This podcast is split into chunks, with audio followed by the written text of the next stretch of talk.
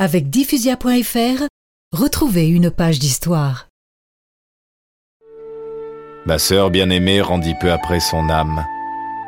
Un vol de colombe me prévenant de son entrée en paradis.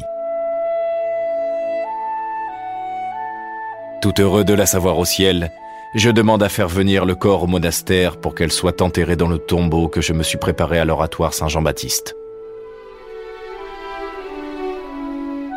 Cette union entre Benoît et sa sœur scolastique est à l'origine d'une belle tradition. Auprès des monastères des moines bénédictins, on trouve souvent un monastère de bénédictines.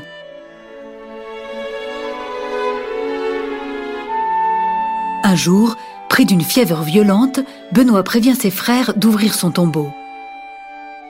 Sa maladie dure six jours. Puis Benoît demande Qu'on me conduise à l'église pour recevoir les derniers sacrements. Il me faut communier au corps et au sang de Jésus.